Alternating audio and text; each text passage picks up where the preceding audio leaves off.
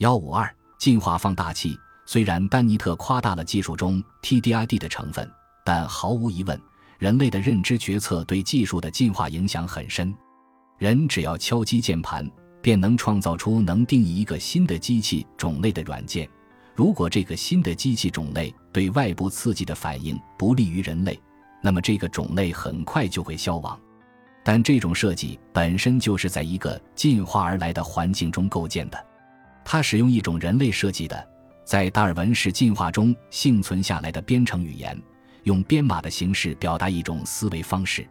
他将多年来他人创造、修改、编入组件库的软件片段组合起来。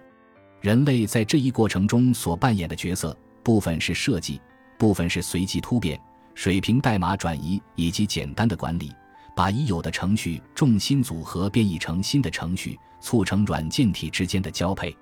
如此看来。这是一场由 TDID 和有意识的刻意管理共同促成的进化。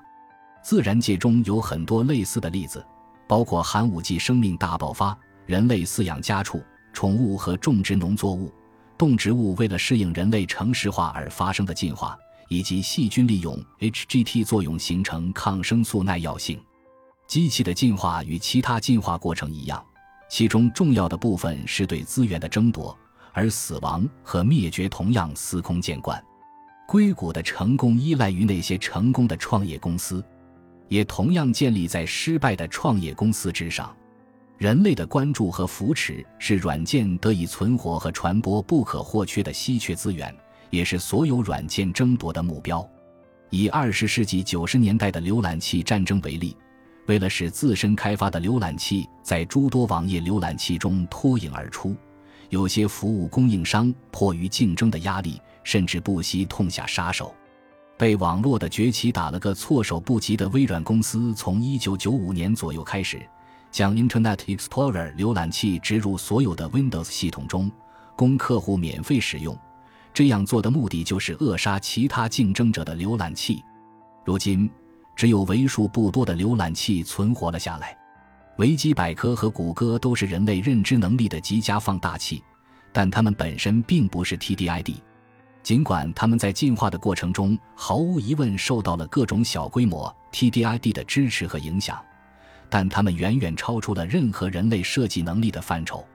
它们是与人类共生体共同演进的。丹尼特提到，合作让人类拥有了远超任何个体的能力。与技术合作则进一步放大了这种效应。技术已经在我们的进化生态系统中占据了一席之地。与人类相比，技术仍处于相对原始的阶段。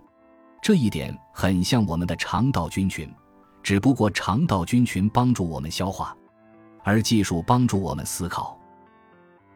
感谢您的收听，本集已经播讲完毕。喜欢请订阅专辑，关注主播。主页更多精彩内容等着你。